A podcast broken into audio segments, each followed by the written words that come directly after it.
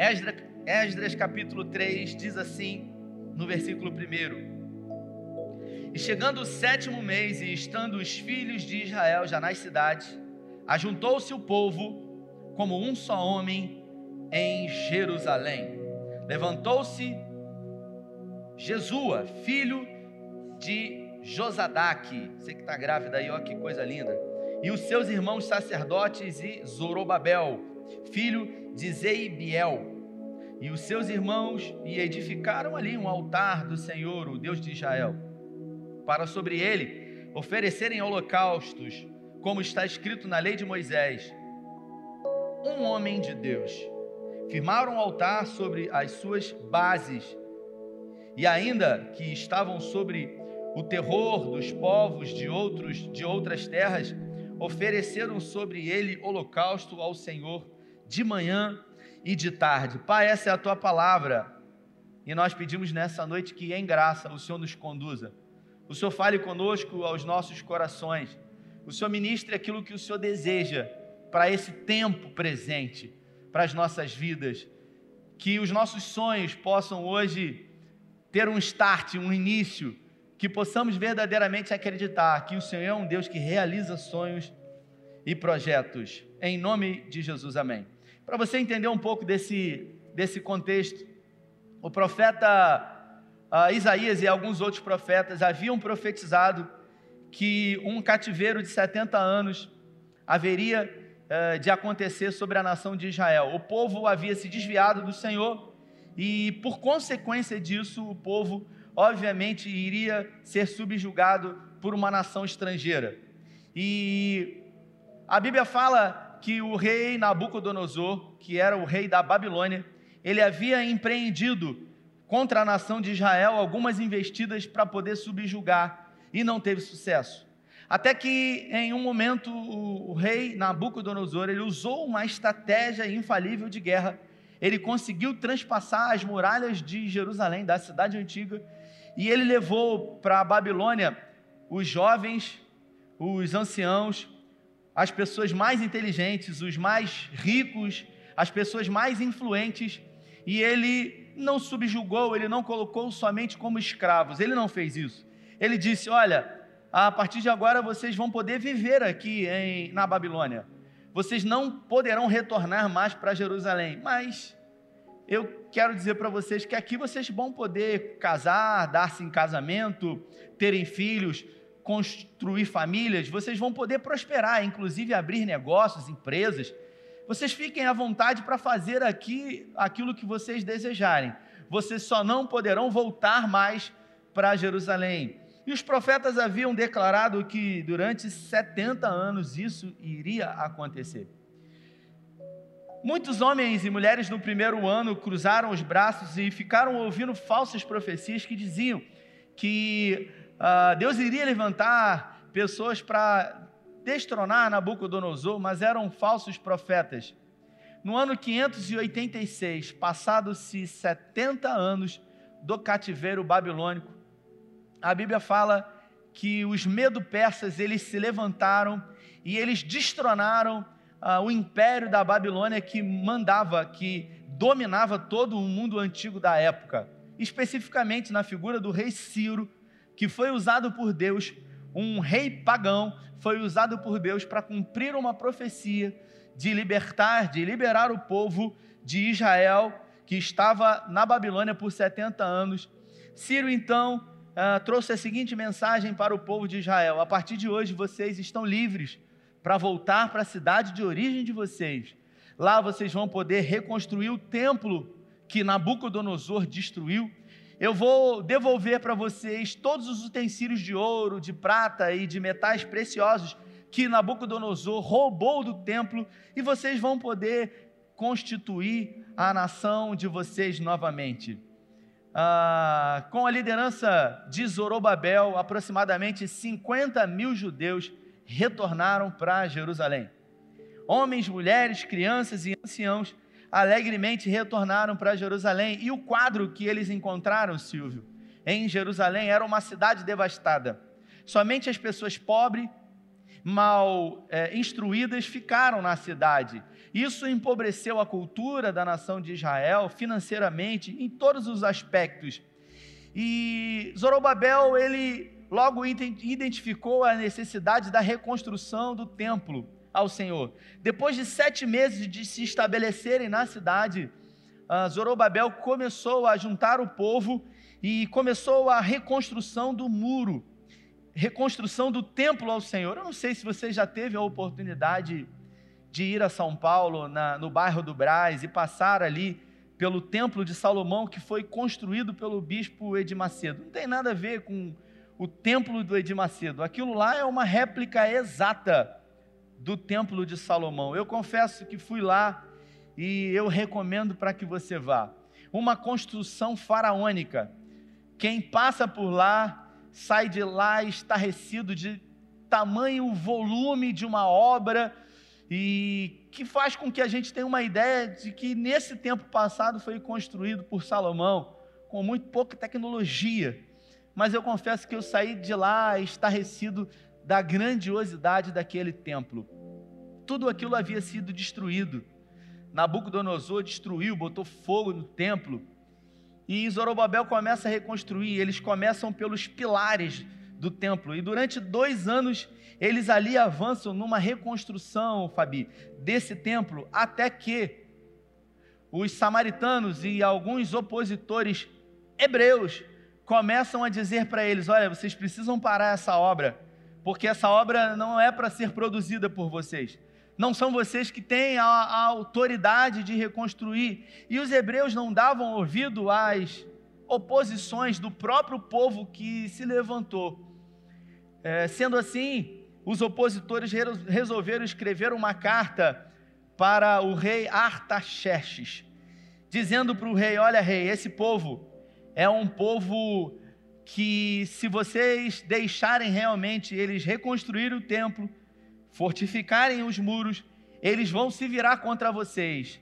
E alguns escritos dizem que uh, essa carta trazia recomendações para que fosse olhado nos anais da história, nos livros que eram escritos, nos livros de crônicas dos reis, para que eles observassem quem era o povo de Israel e como esse povo era um povo prostituto em relação à adulteração a deuses e também a relações uh, políticas que eles faziam na época. Não era um povo de muita confiança.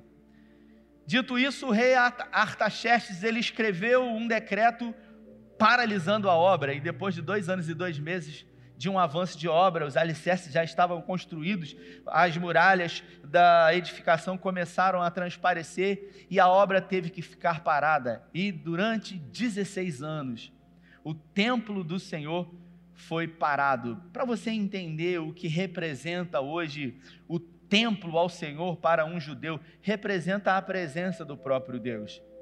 Você vê nas figuras, nas fotos, aquela imagem daquela cúpula dourada de Israel. Você vê nos noticiários as notícias quando fala-se sobre o muro das lamentações, e aí você vê aquele grande muro, e aí você vê os, os judeus ali orando, fazendo esse movimento para frente e para trás, adorando ao Senhor, e chorando e pranteando.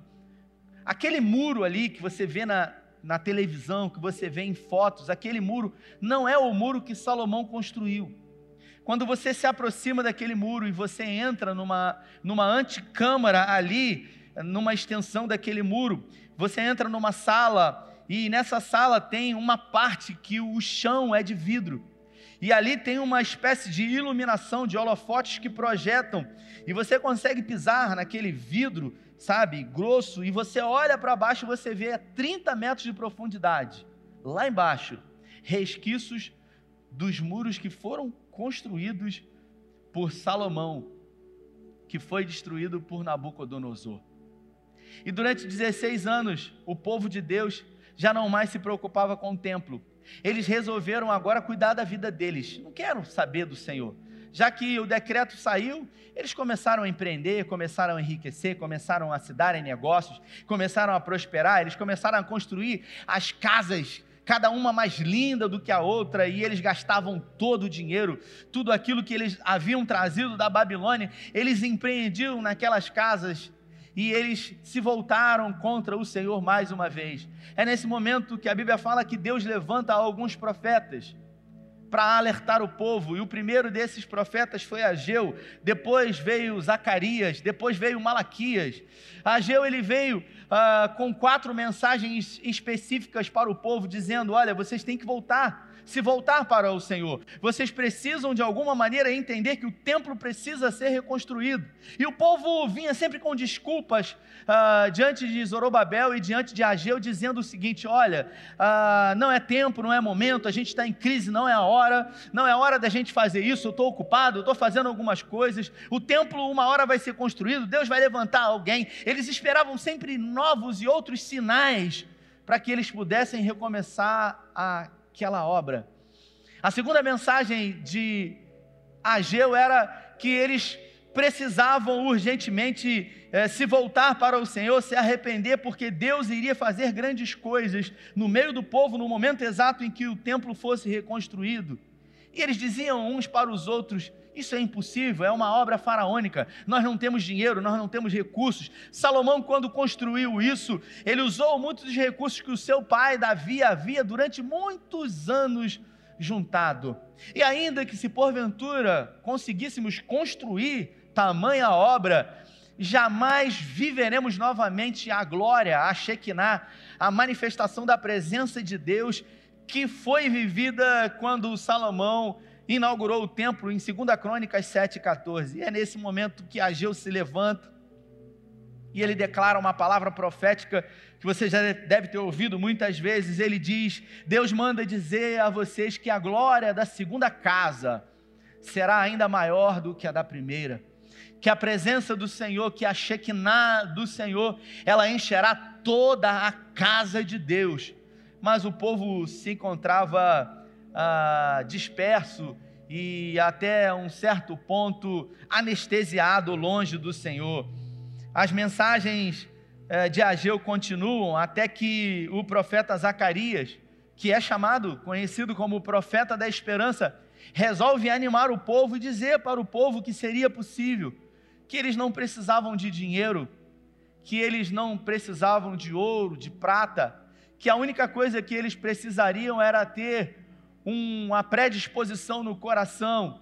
E as pessoas sempre davam desculpas dizendo: ah, a gente não tem tempo, a gente não consegue, a gente tem um número muito pequeno. E o profeta Zacarias, no capítulo 4, ele declara para a nação de Israel que eles deveriam se atentar para os pequenos começos, não despreze os pequenos começos da vida. E aqui eu começo a trazer uma inquietação para você que está aqui me vendo, ouvindo atentamente, para você que está em casa. Eu queria falar sobre sonhos especificamente. Aquele povo tinha um sonho de que o templo fosse reconstruído, mas os olhos naturais seria impossível. Assim como você tem sonhos na sua vida, você idealiza coisas novas, você idealiza conquistas na sua vida, mas ao olhar para esse tempo que a gente está vivendo, você não consegue crer, você não consegue acreditar, você não consegue mensurar a viabilidade disso. Queridos, tudo que hoje é grande, um dia foi pequeno.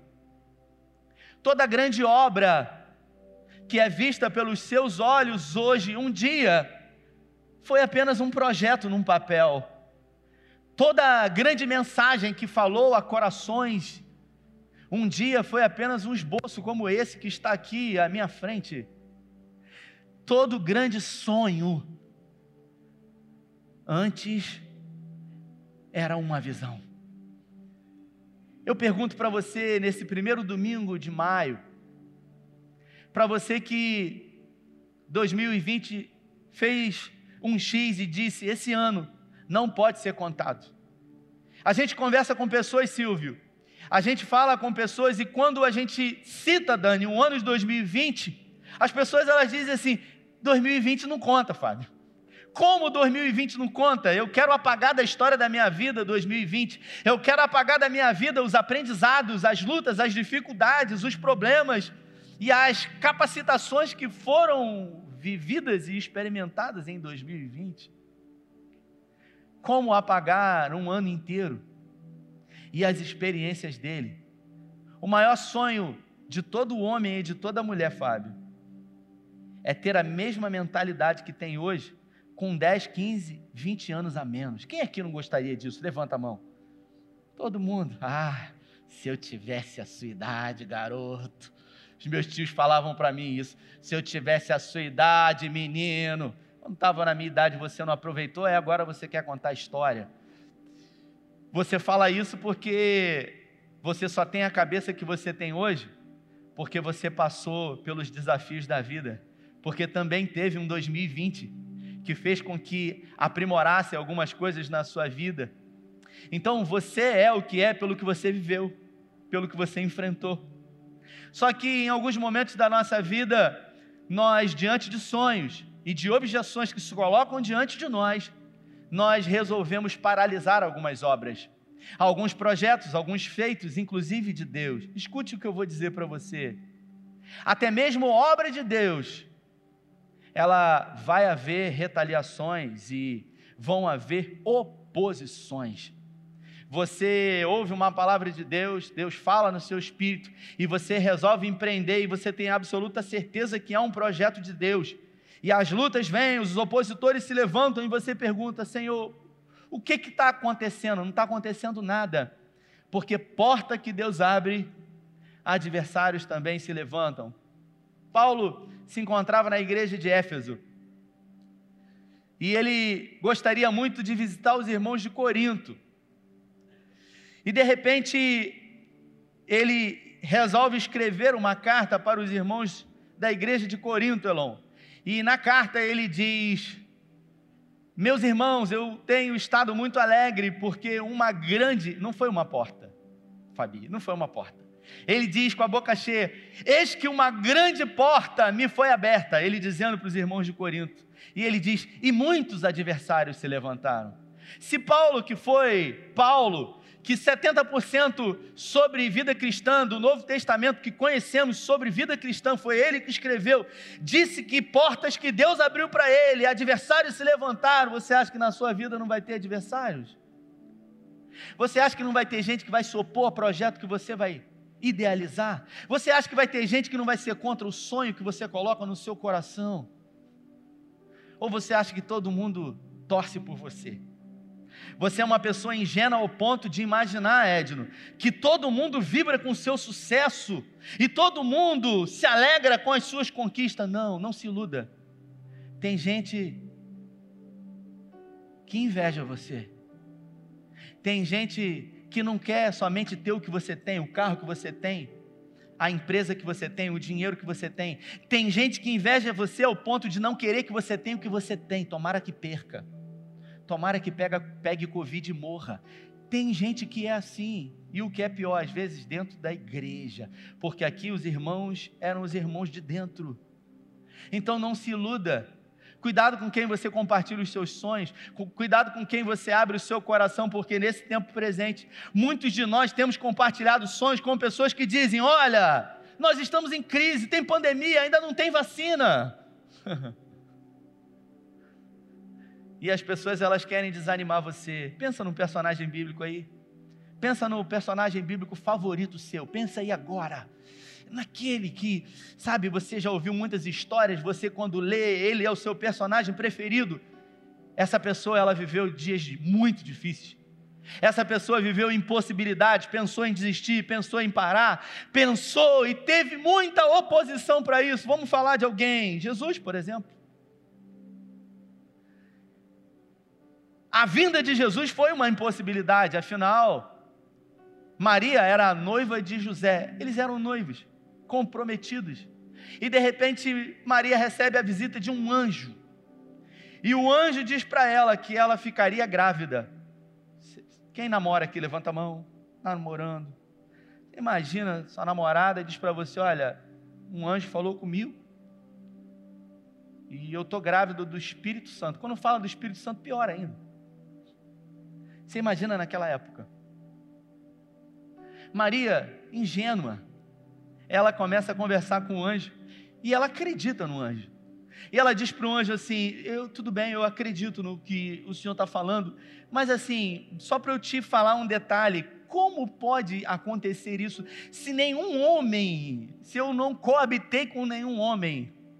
E o anjo diz para ela, no Evangelho de Lucas, capítulo 1, no versículo 37, fica tranquila, porque para Deus nada é impossível.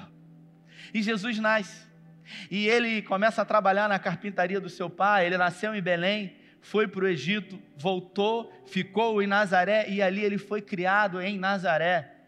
Eu estive em Nazaré em 2019, uma grande cidade, mas na época em que Jesus foi criado por José e Maria, não passava de uma pequenina aldeia com um pouco mais de 50 habitantes. E quando Jesus começa o seu ministério em Cafarnaum, e as pessoas dizem: Quem é esse? E muitos começam a dizer: Peraí, porventura pode vir alguma coisa boa de Nazaré? E outros dizem assim: Não, não, ele não é o Messias. Esse aí é o filho do Zé e da dona Maria. E a Bíblia fala que poucos foram os milagres que Jesus realizou em Nazaré por causa da incredulidade. Terreno de incredulidade não é um terreno fértil para que os milagres aconteçam. Isaías, o profeta, ele diz que Jesus era um homem de dores, não havia boa aparência nele. Eu vou tirar o seu chão agora. Jesus era feio de aparência. Ele não tinha olhos azuis, ele não era louro, ele não tinha um cabelo comprido, cacheado como aquele que a gente vê nos quadros antigos que foram pintados. O profeta Isaías diz que ele não tinha beleza para que ninguém o desejasse. Jesus era feio. Um judeu, provavelmente narigudo, como todo judeu, recebeu a rejeição dos seus. O Evangelho de João, no capítulo 1, diz que ele veio para os judeus, o seu povo, mas os seus não receberam. Mas a todos quanto receberam foi dado a esses o poder de serem chamados filhos de Deus, eu e você, e você diz um amém por isso. Nós fomos recebidos por adoção, nós fomos enxertados na videira, como João no capítulo 15 diz. E o que dizer de Abraão? O pai da fé, o amigo de Deus. Abraão, ele morava no que hoje é o Iraque, o pai dele era fabricante de imagens, de ídolos. O Flávio Josefo, um historiador que viveu pouco tempo depois de Jesus, diz que o pai de Abraão ele tinha um quartinho nos fundos onde ele guardava as imagens de esculturas que ele mesmo fabricava.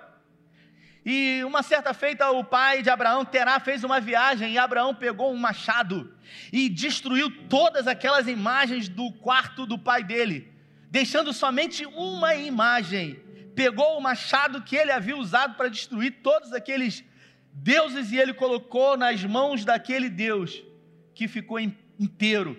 Quando Terá chegou que viu todos aqueles deuses destruídos, disse: Como? Por que, que você fez isso, Abraão? E Abraão disse: Olha, isso foi obra desse Deus aí, o machado está na mão dele. Foi ele que destruiu. Terá disse para ele: Isso é impossível. Como esse Deus poderia fazer tudo isso? Abraão diz para ele: se ele não pode fazer tudo isso, por que, que servimos e adoramos então a ele? Isso não está na, nas Escrituras, está nos escritos de Flávio Josefo, na história dos Hebreus. O fato é que, mesmo Abraão sendo rico, a vida de Abraão não foi nada fácil, afinal, casou com a sua meia-irmã, que era estéreo, e Deus faz uma promessa para ele, dizendo que ele seria pai de multidões com uma mulher estéreo. Deus ficou 13 anos sem falar com Abraão, 13 anos. Sabe o que, que você ouviu uma promessa de Deus? E o tempo passar e a promessa não se cumprir, e os anos se passarem, um, dois, dez, onze, doze, treze, você falar, meu Deus, será que ele vai cumprir? Mas a Bíblia fala que Abraão creu contra a esperança. E depois de ter dado o seu filho, Isaac, com 17 anos de idade, Deus vira para Abraão e fala para ele: Meu filho, eu quero o seu Isaac. E a Bíblia fala que Abraão, sem pestanejar, levou Isaac para o Monte Moriá. Você sabe por que, que Deus pediu Isaac para Abraão e não para Sara? Você acha que, um dia eu falei isso numa mensagem minha, você acha que quando Deus pediu a Abraão para levar Isaac e oferecer em sacrifício, Ele avisou a mulher dele, Sara, sim ou não? Sim ou não? Não avisou. Se ele avisasse, o sacrifício seria Abraão. Ela matava Abraão. Vai matar o meu filho? Não. Ele vai morrer você. Vou fazer o sacrifício agora aqui, ó. Mas ele foi. E isso foi lhe imputado como justiça. A gente ouve as histórias de Abraão que era rico, mas a gente não imagina que muitos negócios que ele fez não deram certo. Em alguns momentos a sua vida foi colocada em perigo. Ele teve que lutar contra reis e estrangeiros. Algumas situações fugiram do controle dele.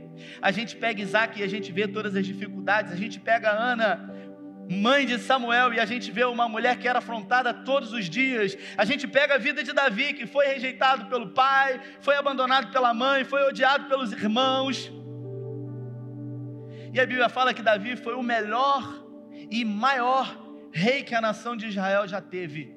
Eu pergunto para você: se foi difícil para Abraão, não vai ser difícil para você? Se foi difícil para Davi, não vai ser difícil para mim? Se foi difícil para Jacó, não vai ser muito difícil para nós. Mas o poder dele se aperfeiçoa na nossa fraqueza. Mas ele está conosco, mesmo que a gente não sinta, mesmo que a gente não veja mesmo que em alguns momentos a gente não consiga perceber, no Evangelho de João, no Evangelho de Mateus, no capítulo 28, no último versículo, ele diz: Jesus, eis que eu estarei convosco todos os dias, até a consumação dos séculos. Eu me dirijo a você que veio aqui nessa noite e tem sonhos, ou talvez esteja como muitos desse povo aqui que não se deu conta de que nós já estamos em maio. Como o poeta disse o tempo não para. O tempo não para. Os anos têm passado, os dias eles têm voado e a gente não se dá conta. Eu confesso que a cada dia que passa eu estou mais surpreso, porque é, eu, eu tenho 42 anos de idade. Eu, se você me perguntar assim, Fábio, quantos anos você acha que você tem? Eu acho que eu tenho 30. Eu acho que eu tenho 30, mas eu não tenho 30, porque no outro dia a gente estava jogando uma bola, brincadeira de bola, irmãos, eu fui, o, o desejo foi, o corpo ficou. Eu falei assim: não me segura, não, alguma coisa. Sabe quando eu falei, meu Deus, no outro dia eu fui descer a escada de casa, os, deu um negócio no meu joelho, eu falei, rapaz, o que, que é isso? Carla gritou, tá velho. Eu falei, tá. Deus que te repreenda.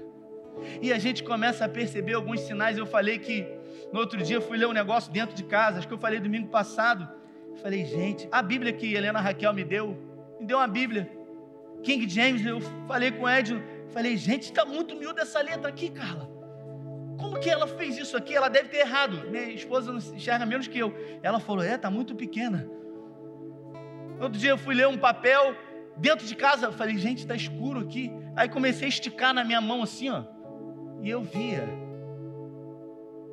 as pessoas mais velhas do que eu fazendo isso no passado. E hoje sou eu que estou fazendo. Fui no médico. Botei meus olhos lá naquela máquina, ele falou: "Hum, tô vendo um astigmatismo aqui, tem uma miopia também". Falei: "Sangue de Jesus tem poder, tá amarrado". Ela falou: "Aqui você amarra e solta. Só fica bom quando botar o óculos". E o tempo está passando e a gente não está se dando conta de que a coisa mais importante que nós temos, mais preciosa que nós temos na vida, é o tempo. E o tempo não para. Tem gente que acha que a vida eterna começa no dia da morte. Não. Ah, porque aqui é luta, é dificuldade, é choro, é lamento. Quando a gente morrer vai ser só glória. Não, a vida eterna começa aqui. É o melhor dessa terra que Deus tem para você. Mas a pergunta que fica é para você que está aqui hoje: Quais são os seus sonhos? Quais são os sonhos que você um dia sonhou, um dia projetou, colocou diante de Deus e diante das dificuldades, das oposições que se levantaram, você resolveu engavetar esses sonhos? Você resolveu hoje dar um tempo desses sonhos e cuidar de outras coisas? A Bíblia fala que o nosso Deus é um Deus que realiza o impossível. E eu quero dizer para você que às vezes a gente tem fé, Às vezes a gente tem fé, ô Zé, a gente ora, a gente busca, a gente jejua, mas às vezes o que realmente a gente precisa não é somente fé, é atitude. Porque a Bíblia fala que a fé sem obras, ela é morta. Então tem muita gente que tem sonhos, tem muita gente que tem desejos, tem muita gente que tem fé, mas lhe falta atitude para colocar em prática mas lhe falta atitude para verdadeiramente enfrentar as objeções da vida. Nem todo mundo que está ao seu lado torce por você. Tem, tem gente que tem inveja de você. Tem gente que olha para você e não sabe a luta que você passa. Eu fiz uma live essa semana e eu disse na live, eu falei, irmãos, olha, digo eu, na minha vida tudo sempre foi muito difícil, muito. Aquilo que as pessoas do meu lado normais fazem, tiram de letra. Para mim era no sacrifício, uma luta danada. Eu falava, Senhor, mais uma coisa, eu sempre tive certeza, Deus sempre esteve comigo. E eu quero dizer para você que assim como eu também tenho essa visão de que na sua vida tudo é difícil, tudo é com muito sacrifício, tudo é com muita dificuldade. Talvez você olhe eu pregando aqui com uma boa eloquência, falando, andando para um lado para o outro, aí você fala assim: caramba, como é que ele prega bem. Eu pego as mensagens minhas de 10 anos atrás, irmãos. Fico assistindo, falo assim: quem que botou esse microfone na sua mão, meu filho? Pelo amor de Deus. Mas tudo é um processo de aprendizado, tudo é um processo evolutivo. Agora, se a gente não entender que a gente precisa começar do jeito que a gente está, com o que a gente tem, a gente nunca vai começar. Por isso, o profeta Zacarias ele diz: não despreze os pequenos começos. Porque tudo que um dia foi grande, é grande, foi pequeno. Quantos aqui tem sonhos? Quantos aqui tem sonhos? Eu quero dizer para você que Deus tem interesse nos seus sonhos. Eu queria que você ficasse de pé. Eu queria que você se permitisse, através desse louvor, ser ministrado pelo Espírito Santo no seu lugar. Eu queria que o Espírito Santo ministrasse no seu coração agora que tudo o que você precisa para que esse sonho se torne realidade e já está à sua mão. Você não precisa de dinheiro, você não precisa de influência, você precisa de atitude. Porque você já tem um Deus que morreu por você e está disposto a fazer qualquer coisa para que você viva uma vida extraordinária nele. Eu queria que você não se preocupasse com quem está ao seu lado, à sua frente ou atrás de você e que você fechasse os seus olhos e que você se permitisse ser ministrado pelo Espírito Santo agora.